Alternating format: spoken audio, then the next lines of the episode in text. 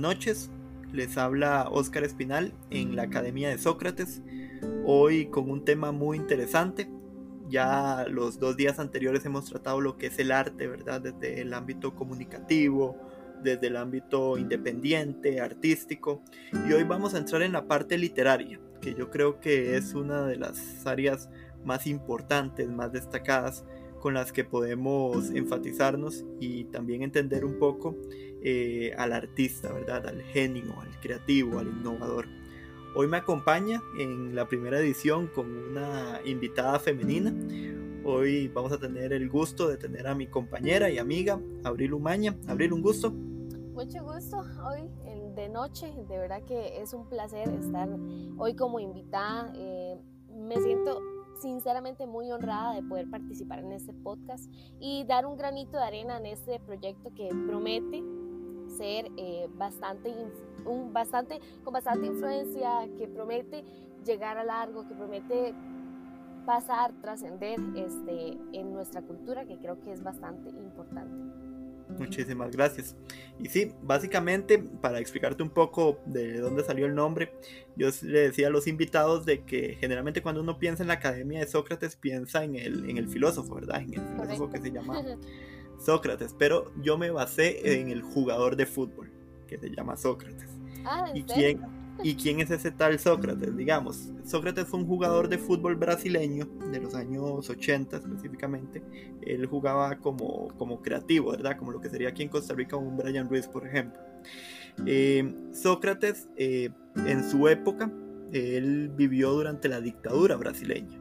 Entonces, él con el fútbol eh, innovó y, creó lo que se conoció en su equipo de fútbol, él jugaba en un equipo que se llama el Corinthians, que, que, fue la democracia corintiana. Entonces él se convirtió en el símbolo del activismo eh, de la democracia en Brasil. Y, y, a él se le debe, por ejemplo, que se cayera la dictadura brasileña. Entonces es muy interesante. Además de que Sócrates, y esto es algo que, que la gente le llama mucho la atención, era médico por profesión. Entonces, hoy hablar, por ejemplo, de un futbolista, un futbolista se entrega de lleno, por ejemplo, al, al deporte, ¿verdad? Ahora, eh, digamos, en esa época, él era eh, médico y deportista, o sea, entonces sí se podía tener esa polifuncionalidad, que de hecho es lo que yo he tratado con, con los diferentes invitados, ¿verdad? Cómo puedes desarrollar un talento sin dejar de lado tal vez una profesión o, o otra cuestión de, de por medio. Muy interesante, de hecho si hubiese pensado que, que estabas hablando de precisamente el filósofo griego. claro, de hecho esa es mi, mi primer eh, pregunta. ¿Cómo nace, por ejemplo, este proyecto? Porque para que los oyentes sepan, vos sos escritora de un libro que llevas años de estarlo construyendo, que se llama Wild. Y, y quisiera saber eso, ¿cómo inició la idea? ¿Cómo se desarrolló? Cómo te has involucrado con el ámbito literario, en fin, todos los orígenes.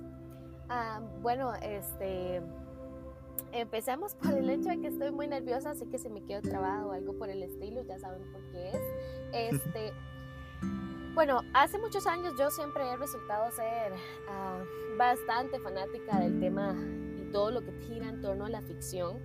Eh, siempre he sido muy aficionada de franquicias como Marvel, DC y también desde pequeña he desarrollado un gusto particular por la literatura.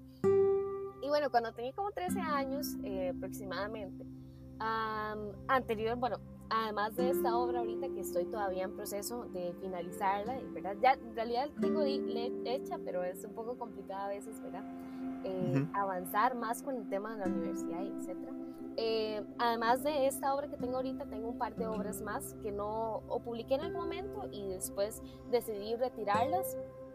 Y he escrito adicional dos obras de teatro y las he dirigido yo y un artículo que publicó este de hecho una revista internacional. Entonces han habido una serie de circunstancias que han llevado ¿verdad? a que yo genere un gusto particular por la literatura.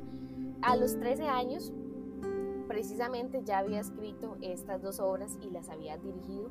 Una la dirigí cuando estaba en el colegio y una eh, cuando estaba en la escuela y es muy curioso porque uno pensaría que es como nada, ¿verdad? Una obra en el colegio, pero tenía que que involucrar a todos mis compañeros, tenía que involucrarme yo también, tenía que escribir y pues era un poco complicado. Entonces lo digo o lo menciono porque también es parte como de mis inicios. Y este libro propiamente, esta obra de esta obra este, literaria Wild, la comencé a escribir porque una vez estaba viendo una película, creo que ya había salido, ya sí, ya había salido Iron Man, la 1, y me comencé a preguntar y a cuestionar el, el por qué las franquicias más, este, digamos que más importantes en este ámbito ¿verdad? Eh, de ficción, de superhéroes, etcétera, eh, siempre los que más pegaban eran solo Marvel y DC. ¿Por qué no habían otros superhéroes? ¿Por qué no? Nadie había generado ¿verdad? las ideas suficientes para poder establecer una trama parecida a la de un superhéroe, pero que no fuera de ninguna de estas dos franquicias. Ahí comenzó la idea. Yo siempre he tenido como una, es como, no sé, creo que es muy natural mío de querer afrontar riesgos, este, eh, tomar retos que tal vez otras personas no toman. Y entonces comencé a generar ideas a partir de otras ideas. De hecho, yo ahora comentaba con una persona cercana a mí que es muy complicado en este siglo intentar hacer una obra completamente original, porque en toda la, línea de tiempo de la humanidad ya casi que todas las cosas fueron pensadas. Todo lo que pudo haber sido pensado ya fue pensado por otras personas. Entonces es complicado generar ideas nuevas, ideas innovadoras. Este, y de ahí parte este, esta obra eh, que se llama Well, de, de esta, esta, esta búsqueda de generar algo nuevo, de generar algo que no sea muy convencional, algo que no todo el mundo piense o que no todo el mundo este, tenga en mente, basados, eh, por supuesto, en... De hecho, yo me basé en hechos reales, fue poco complicado establecer el principio de la trama, este, pero sí, es básicamente eso, el, hecho de buscar hacer algo nuevo, algo que tal vez otras personas no habían hecho y poder hacerlo eh, de una manera poco sofisticada, no tal vez no poco sofisticada, sino poco convencional. Claro, claro. De hecho, a mí me llama mucho la atención eh, y sería la segunda pregunta, el hecho de que, por ejemplo, cada parte de la obra se ha escrito con diferentes edades y, y, yo quisiera consultarte si vos consideras que lo que hiciste en tu primera fase, digamos, de lo que llevas de la obra, eh, ha tenido cambios importantes, has roto con algunos esquemas, has eh, interactuado con otras líneas, le has movido un poco la, la, temática. ¿Cómo consideras que ha sido la transición, digamos, durante todo este tiempo de, de la obra de Wild?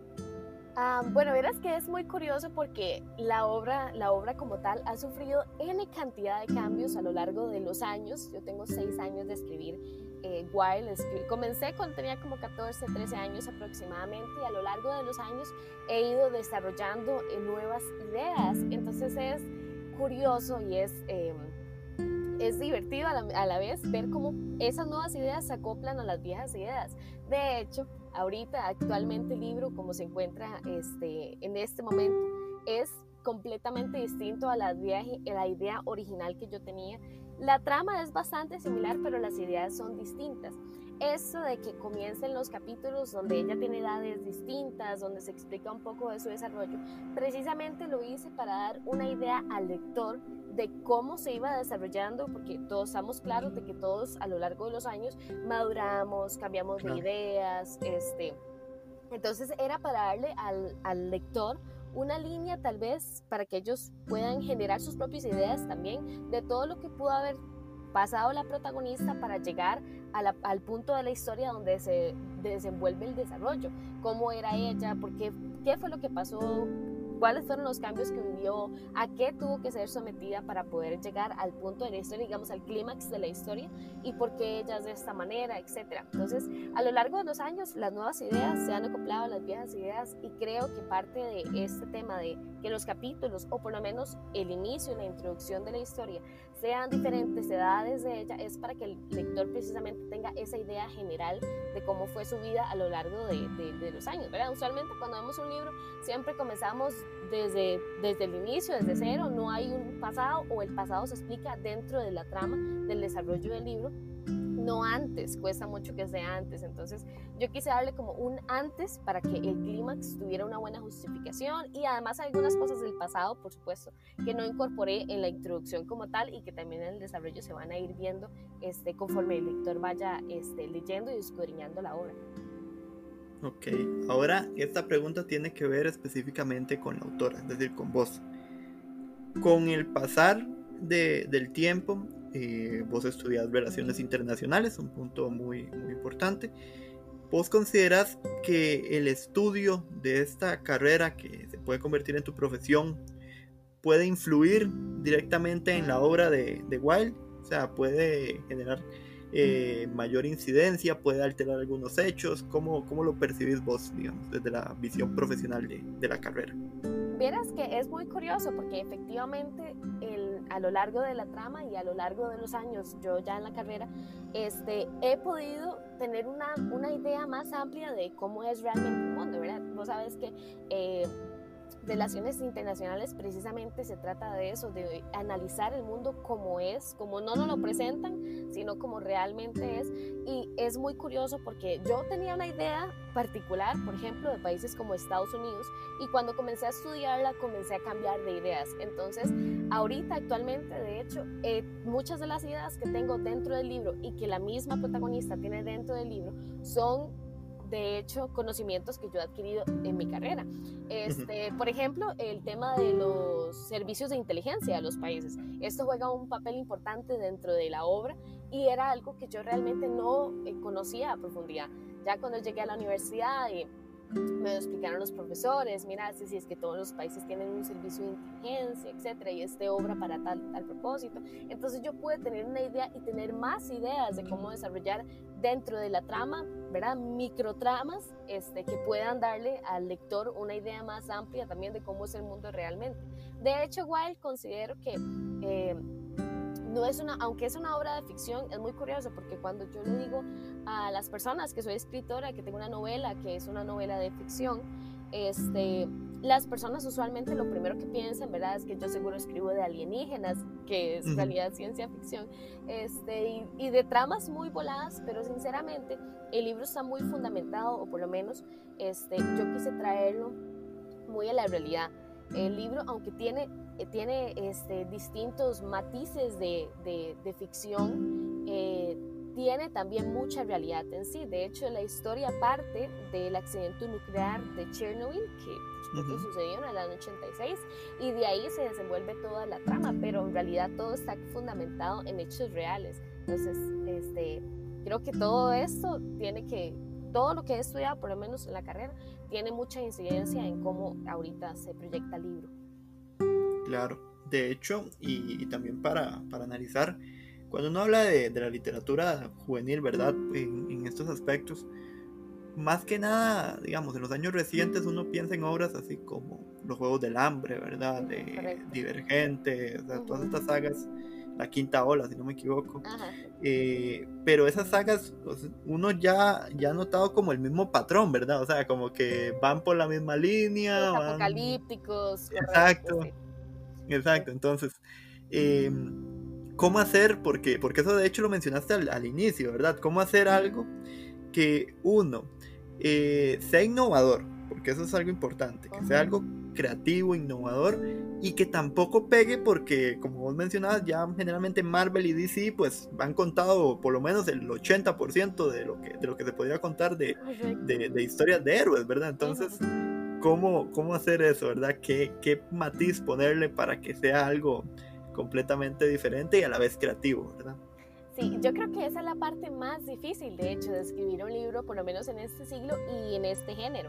Este, yo ahora hablaba también con un pariente, estábamos hablando un poco de la entrevista, de qué iba a decir, y yo le comentaba que entre todas estas ideas que ya fueron escritas, creo que el escritor actual tiene que buscar la manera de, de, de tomar ideas ajenas porque como te dije, ya lo que pudo haber sido pensado ya fue pensado. Entonces, creo que la, lo importante que, o lo que tiene que el escritor eh, aprender a hacer es tomar ideas ajenas, darles un toque original y hacer eh, diferente la idea, completamente distinta. El libro, por lo menos este que le estoy escribiendo, este, este de Wild, tiene una idea muy particular acerca de las personas que son, eh, o por lo menos la protagonista, porque ella es especial. Uno pensaría que siempre el protagonista es un justiciero, que siempre tiene sed de venganza, muchos clichés, ¿verdad? Uno en torno al, protagonista. Si analizamos a Katniss Everdeen, ella es la, la cara de una revolución. Eh, también, ella es la cara de la revolución. La quinta ola es la protagonista y tiene incidencia porque eh, es, es, como un todo, siempre es el mismo, como decís vos, el mismo patrón, se sigue el mismo patrón en las novelas juveniles. Entonces, en este libro particularmente, yo busqué de manera desesperada, por eso tengo seis años de escribirlo, porque creo que ha sido un reto muy importante. Busqué la manera de darle un toque original a la trama sin hacerla aburrida, porque es que si no, se complementan esos elementos que se necesita para que una trama sea interesante, que usted se sienta atrapado desde la primera, es complicado que esa obra que usted escribió llegue a otras personas. Y no es como que los escritores y los artistas... Eh, bueno, los artistas en, general hagan su arte para la gente. En realidad creo que el artista está muy enfocado en proyectarse a sí mismo su obra eh, y no no tiene como objetivo ser venerado. Sin embargo, cuando uno es un artista y uno se esfuerza por su arte, también le gustaría que otras personas puedan también reconocer ese arte. Este, entonces, es, ese creo que ha sido una de las, de las de los retos más grandes que he tenido a lo largo de, de, la escritura del libro, el buscar ideas innovadoras sin volver la trama, volver la trama completamente aburrida o completamente ¿verdad? salida, eh, irrealista, porque es que la ficción es, es ficción, pero hay, digamos, hay una línea muy, muy delgada entre el, el irrealismo total y la ficción y creo que esa es la más difícil de no cruzar. Entonces creo que por eso he durado tantos años buscando esa línea de seguir de originalidad, sumada originalidad y pues no dejando de lado, ¿verdad? Los temas que se tienen que tocar en la mayoría o se tocan en la mayoría de tramas juveniles este, y no haciendo que sea aburrida. Claro, claro.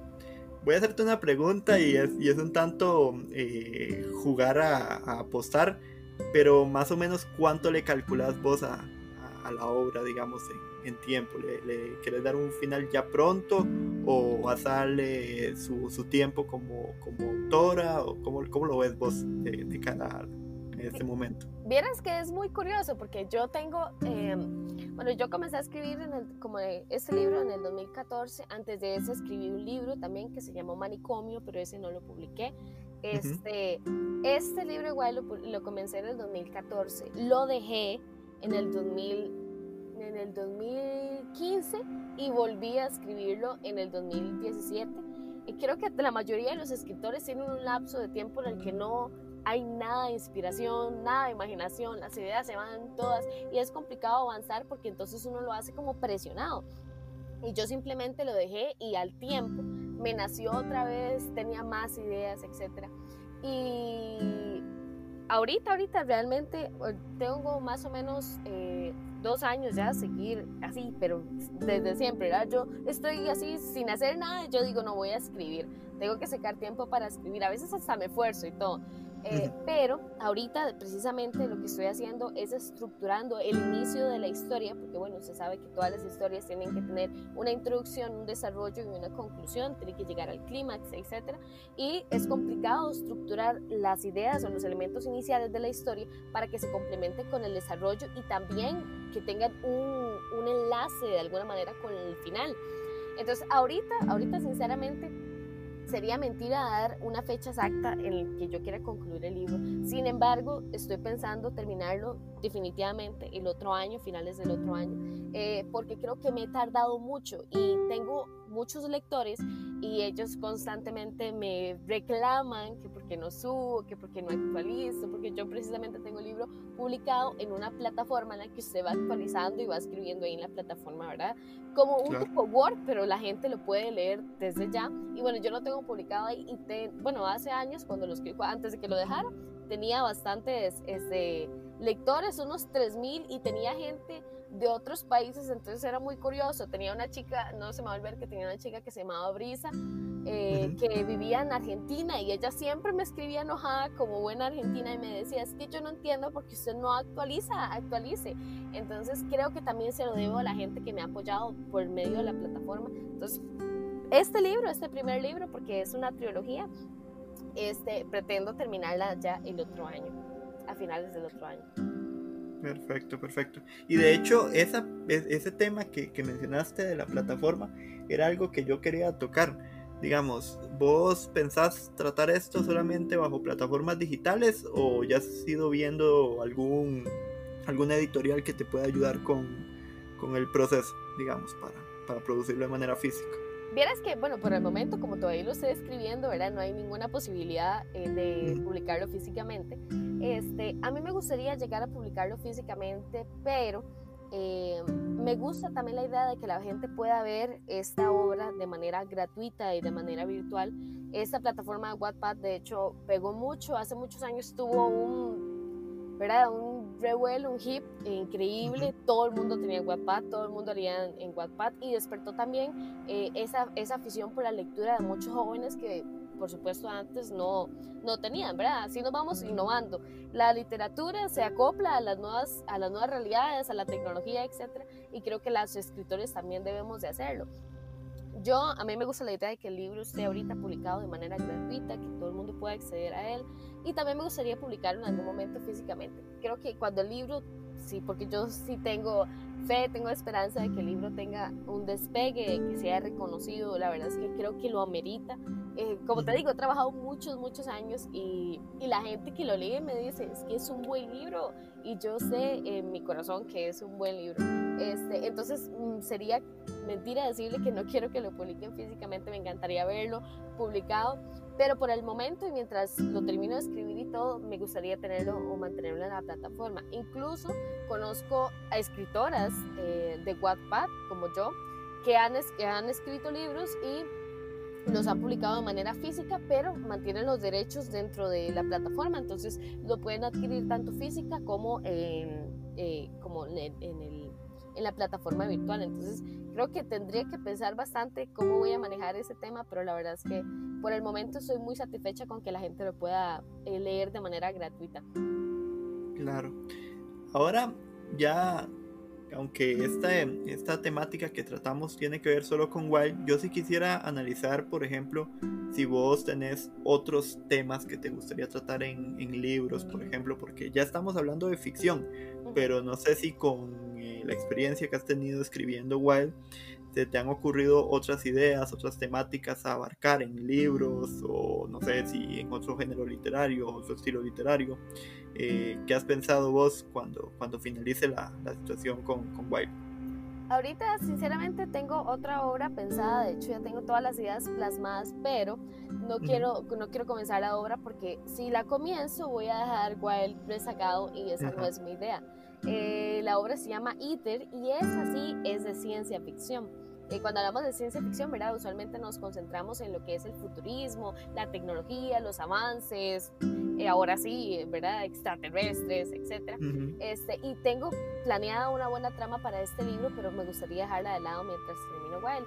Y también tengo otras ideas, tengo por allá un thriller em, y me gustaría escribir un libro eh, de superación, hablando un poco del tema de lo que yo viví, más o menos con eh, bueno, lo que viví en, la escuela, en el colegio, con el bullying, eh, cómo puedo contarle a las demás personas mi experiencia y mi proceso de encontrar aceptación y amor propio, que es un proceso muy difícil y que muchas personas vivimos de maneras distintas, pero me gustaría poder darle a las personas un punto de partida, una referencia, ser un referente en ese, en ese aspecto, que el libro sea un referente en ese aspecto y que la gente que no sabe por dónde empezar pueda tener una leve idea de dónde, de dónde empezar eh, respecto a esto, que es tan importante. No hay nada más feo que vivir toda la vida con una persona que uno no quiere y que esa persona sea uno mismo. Entonces, eh, me gustaría escribir un libro de superación, un thriller y por el momento uno de ciencia ficción, pero primero terminemos Wild. Claro, claro. No, y me parece genial y muy bonito eh, pensamiento de cara a futuro. También, eh, para, para analizar un poco, en el entorno de los internacionalistas, pues tener una, una, escritora debe ser algo interesante. ¿Vos cómo lo percibís con, con los demás compañeros y, y, compañeras? Los que saben, ¿verdad? Que, que escribís el, el, libro. Vieras que pocas personas, de hecho, aunque lo tengo publicado, de, es, la, es, es muy curioso porque eh, en mis redes sociales, eh, hace a principios de este año, yo escribí un hilo de Facebook eh, un hilo de una historia que me pasó a mí en Israel. Y bueno, el hilo, el hilo se hizo viral, lo compartieron más de 3.000 personas y muchas personas que llegaron a seguirme a Instagram lo siguieron precisamente, me siguieron precisamente por esto y creyeron que yo era una especie de influencer, no sé. Eh, y es muy curioso porque cuando a mí me dicen, mira, es que me gustan mucho tus historias, me gusta lo que publicas y así, yo lo único que quiero decirles es que soy escritora y que por favor lean mi libro porque esa es la forma en la que quiero que la gente me reconozca. Sin embargo, es complicado. De hecho, poca gente en la carrera sabe que escribo un libro eh, no es algo que pues ande de verdad, apenas me conozca tengo un libro. Eh, hay, hay, cursos en los que sí, propiamente, en técnicas de comunicación, un curso de la universidad, de los primeros cursos, el profesor estaba hablando conmigo, yo le comenté que yo soy escritora y él estaba súper encantado con la idea. Eh, creo que es algo poco convencional, más a mi edad, creo que los, la mayoría de los escritores obviamente rondan más de los 30 años y los escritores novatos, ¿verdad? Después, antes de los 30, es un poco inusual verlos por ahí y menos verlos, ¿verdad? En persona, así conocer, mira, es que, es que esta amiga mía, esta persona, esta compañera es escritora. Eh, sin embargo, a mí me gusta que me reconozcan por eso, porque no es como que lo anda y publica, ah, no sé, escritora, no, no. Eh, pero si la gente me pregunta, probablemente esa sea lo primera, la primera cosa que les diga este, respecto a mi persona. Claro.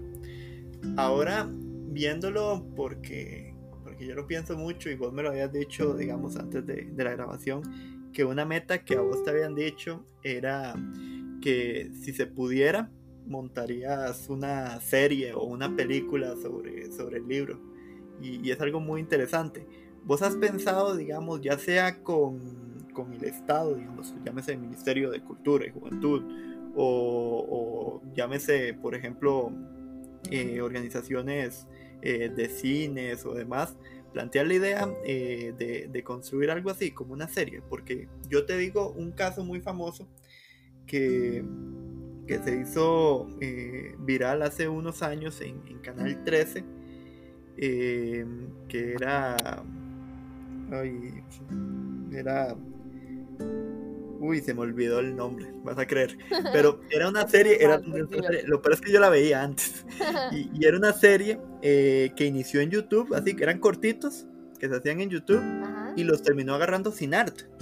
Y Sinart lo convirtió en una serie, le dio su toque mm, eh, especial, ¿verdad? Y, tuvo un cambio importante, eh, pero se convirtió, digamos, de una idea recién creada por jóvenes en, en YouTube se convirtió en, una serie de, peso. Entonces, llevar esa idea al Ministerio de Cultura, y si no, pues obviamente, si se puede expandir a, órganos internacionales o empresas internacionales, pues lo ves viable en el, en el mediano plazo. Vieras que sí, siempre considero que me gustaría mucho verlo así, ¿verdad? En un cine, en, en, la computadora, en alguna plataforma, en YouTube, no, no sé cómo, pero mi hermana, de hecho, que es la mayor fan de mi libro, este, que le agradezco todo su apoyo, ella es como loca por el libro, ella siempre me dice que si a Wild no le sacan una serie o una película, que ella se va hasta donde se tenga que ir para que lo haga en realidad. Y vieras que eso me generó mucha ilusión respecto a, ese tema en particular, al tema de verlo plasmado este, como una obra cinematográfica. Y eh, sí, claro que lo he pensado, lo he pensado mucho, mucho. De hecho, hay un caso muy famoso en la plataforma en la que yo estoy, eh, de Wattpad, hace algunos años, bastantes años, de hecho, unos tal vez ocho años, una chica publicó un fanfic, un fanfic que es, eh, la palabra lo dice, ¿verdad? Un fan ficticio, entonces es que usted usted, su persona, se mete dentro de una trama evidentemente ficticia con, la, con un famoso.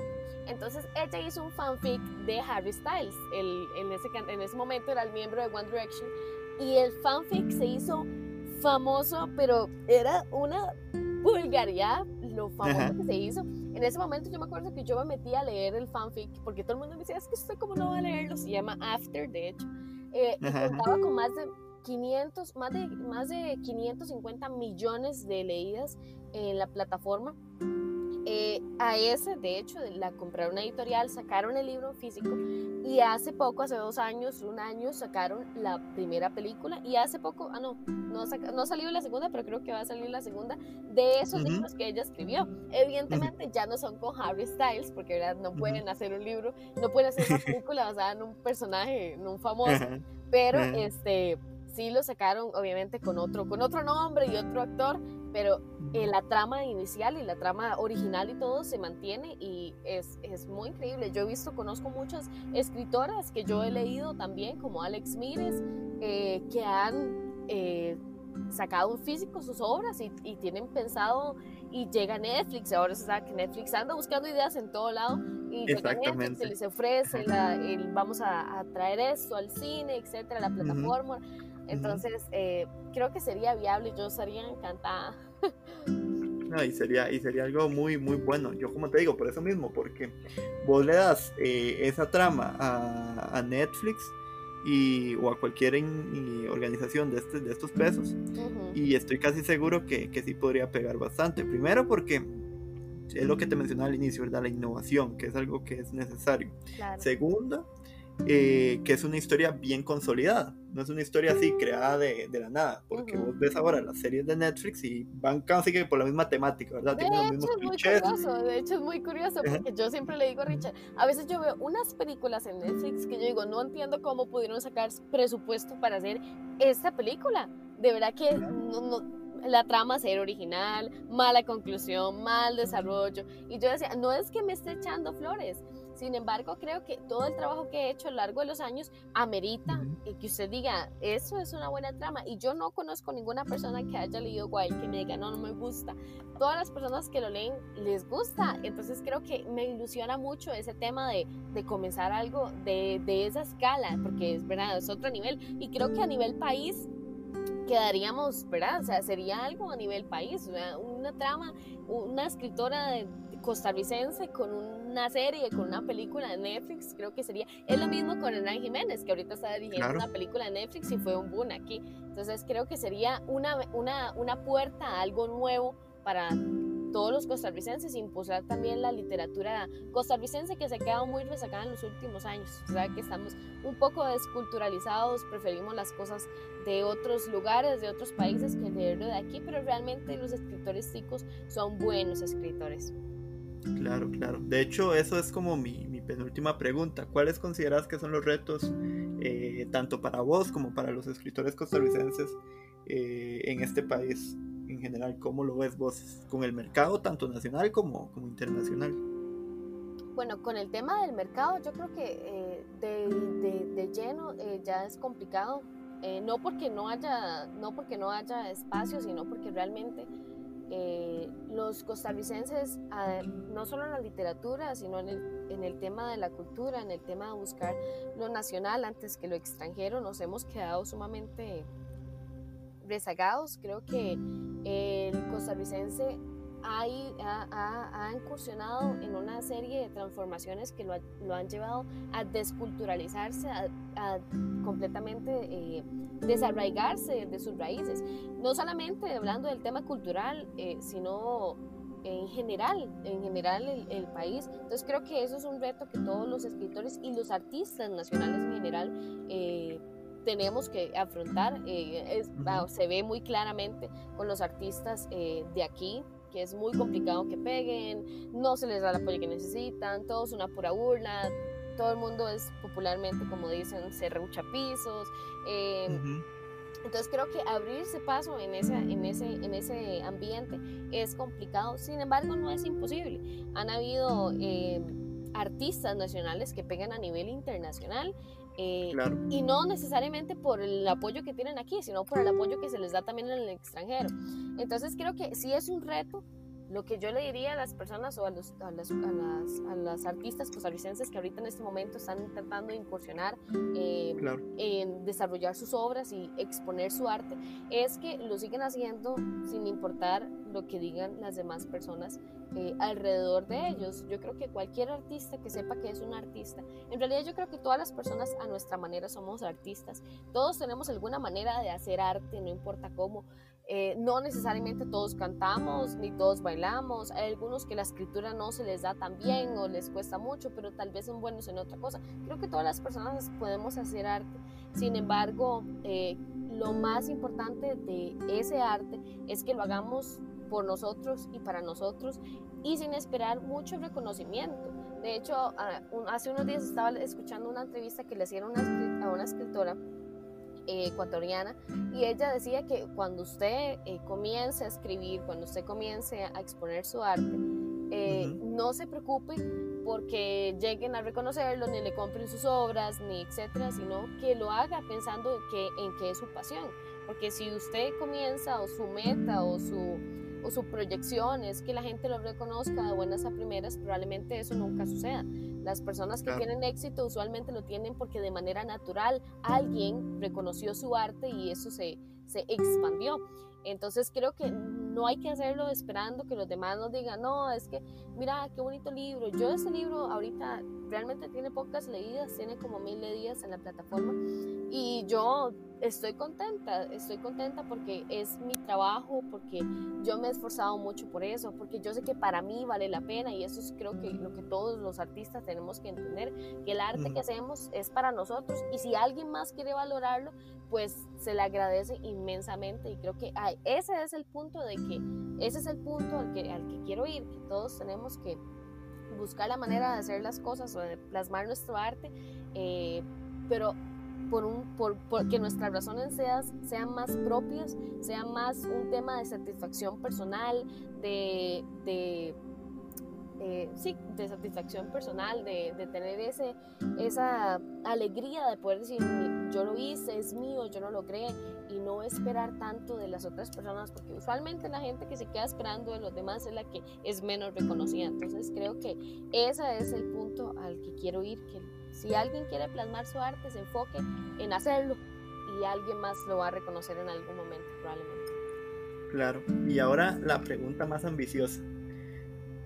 ¿Cómo se ve Abril Umaña de cara al futuro, eh, ya con la obra escrita, ya con su vida profesional desarrollada, o sea, ya como internacionalista y también ya con su obra realizada? ¿Cuál es tu, tu máxima meta? ¿A dónde te visualizas? Ah, vieras que es complicado visualizarme porque em, tengo, yo tengo muchas facetas, soy una persona muy facética, tengo muchas facetas eh, y me ha costado incorporar todas esas, todas esas facetas en una sola persona. Hace, este año, de hecho, em, escribí un artículo de análisis geopolítico de lo que estaba pasando en Medio Oriente a principio de año y todo esto que la gente estaba diciendo que se iba a armar la Tercera Guerra Mundial, etc. Y logré que uno de los profesores de la universidad eh, leyera el artículo y al final se publicó en el Centro Costarricense de Estudios Interdisciplinarios de Medio Oriente. Eh, y también lo publicaron en una revista israelí. Y eso me llenó mucho de orgullo porque me, me dio a entender, o para mí misma fue como, sí, usted sí es escritora de ficción, pero también puede escribir otras cosas especialmente relacionadas a la carrera, que era algo que a mí me costaba mucho, ¿verdad? Plasmar todas esas ideas en algo que sea, que la gente entienda. De hecho, por eso a mí la gente me dice, es que yo, usted habla como muy, muy coloquialmente, y yo sí sé que hablo muy coloquialmente, pero la idea de la buena comunicación es que la gente lo entienda a uno. Si yo me pongo a usar palabras difíciles, palabras complicadas, probablemente lo que haga es que la gente piense que soy demasiado intelectual y que no pongan atención a lo que estoy diciendo, eh, porque se quedan procesando las palabras que estoy diciendo y todo. Este, entonces creo que eso es, eso es importante, ¿verdad? Saber que la persona que sea comunicador tiene que buscar la manera más coloquial de, de bueno, de plasmar sus ideas, de proyectarse a las otras personas y era algo que me costaba mucho eh, antes, porque usualmente usted sabe que en el lenguaje internacionalista hay palabras un poco sofisticadas que uno por allá después tiene que ir a ver qué significan, etcétera. Este, entonces, ahorita, bueno, ahorita como me veo, ahorita tengo 20 años y a los 25 me veo ya con los tres libros de Wild publicados, digo yo, en la plataforma, ¿verdad? Este, y comenzando a escribir otras obras, me veo ya eh, ejerciendo en, la carrera, en cualquier ámbito que se me quiera designar, yo estaría encantada con cualquier eh, trabajo que involucre desenvolverme profesionalmente, este, y creo que eso sería, por el momento, esas, esas son mis metas. hay que ver qué pasa sobre la marcha. Por supuesto, no, más bien me parece muy, muy, muy clara tu, tu postura. De hecho, mira, eh, estuve investigando cómo era que se llamaba esa serie porque no me iba a quedar con la duda. se llama Dele Viaje. Es Dele una serie. Viaje, Dele Viaje. Creo que ya he escuchado, sí. O, la, o, en algún momento también la vi en YouTube. Ajá, exacto. Se hizo, se hizo famosa en YouTube y luego trascendió a, a Cinar. Le, compró como la segunda temporada y ahí han ganado varios premios. sí te digo ah, algo, digamos, yo, yo, yo sí soy muy, muy sincero en eso, digamos. La primera temporada eh, tiene una temática más como humana. Ya la segunda mm, le, le, hicieron cambios que se nota que son así como de guion típico de Netflix, ¿verdad? sí, sí. entonces sí se siente mucho la, la diferencia, más de edición y todas las cuestiones. Pero, pero sí, o sea, eso como consejo, porque yo sí te digo, digamos, eh, a, a modo general, para que las ideas fluyan, tienen que mantenerse con la misma línea, porque en el momento en que vos rompes esa línea, ya hasta el mismo autor siente que, que, le, que le, están destruyendo su... Exacto, le están destruyendo su legado y, y, yo siento que eso es muy, muy, muy interesante, el cambio que se da, que siempre lo dicen popularmente, ¿verdad? El libro a la, a la película, a la serie, ¿verdad? Entonces, desearte pues claramente los, los mejores éxitos y que yo sé que sos una persona muy talentosa y, y, vas a llegar bastante lejos con, con tu obra y con las que te vayas proponiendo. Muchas gracias, de verdad. De verdad que sí, muchas gracias por invitarme. Fue un honor. Eh, espero que todas las personas que hayan escuchado puedan conocer un poquito más la historia personalmente, puedan ir a leerla, eh, puedan decirme qué piensan. Siempre me gusta mucho que la gente me diga qué piensa. Mira, tenés un error, mira, no me gustó esto. Siempre me gusta porque esas cosas hacen que uno pueda mejorar. Entonces, muchísimas gracias por invitarme al programa. De verdad me sentí completamente honrada de compartir un rato eh, con un compañero internacionalista también, en ese aspecto, hasta intelectualmente hablando, compartimos ideas. Entonces, muchísimas gracias. Espero que el proyecto crezca, que el proyecto sea reconocido a nivel nacional y ojalá también a nivel internacional y que muchas y pueda llegar a la mayor cantidad de personas a las que pueda llegar, porque creo que es un proyecto que vale la pena completamente. Muchísimas gracias. Y bien, esto fue eh, la Academia de Sócrates. Nos vemos en los próximos días con más invitados para tratar estos temas innovadores, creativos, que ayuden a desarrollar diferentes talentos y también potencializarnos eh, como sociedad. Se despide de su servidor, Óscar Espinal. Buen día.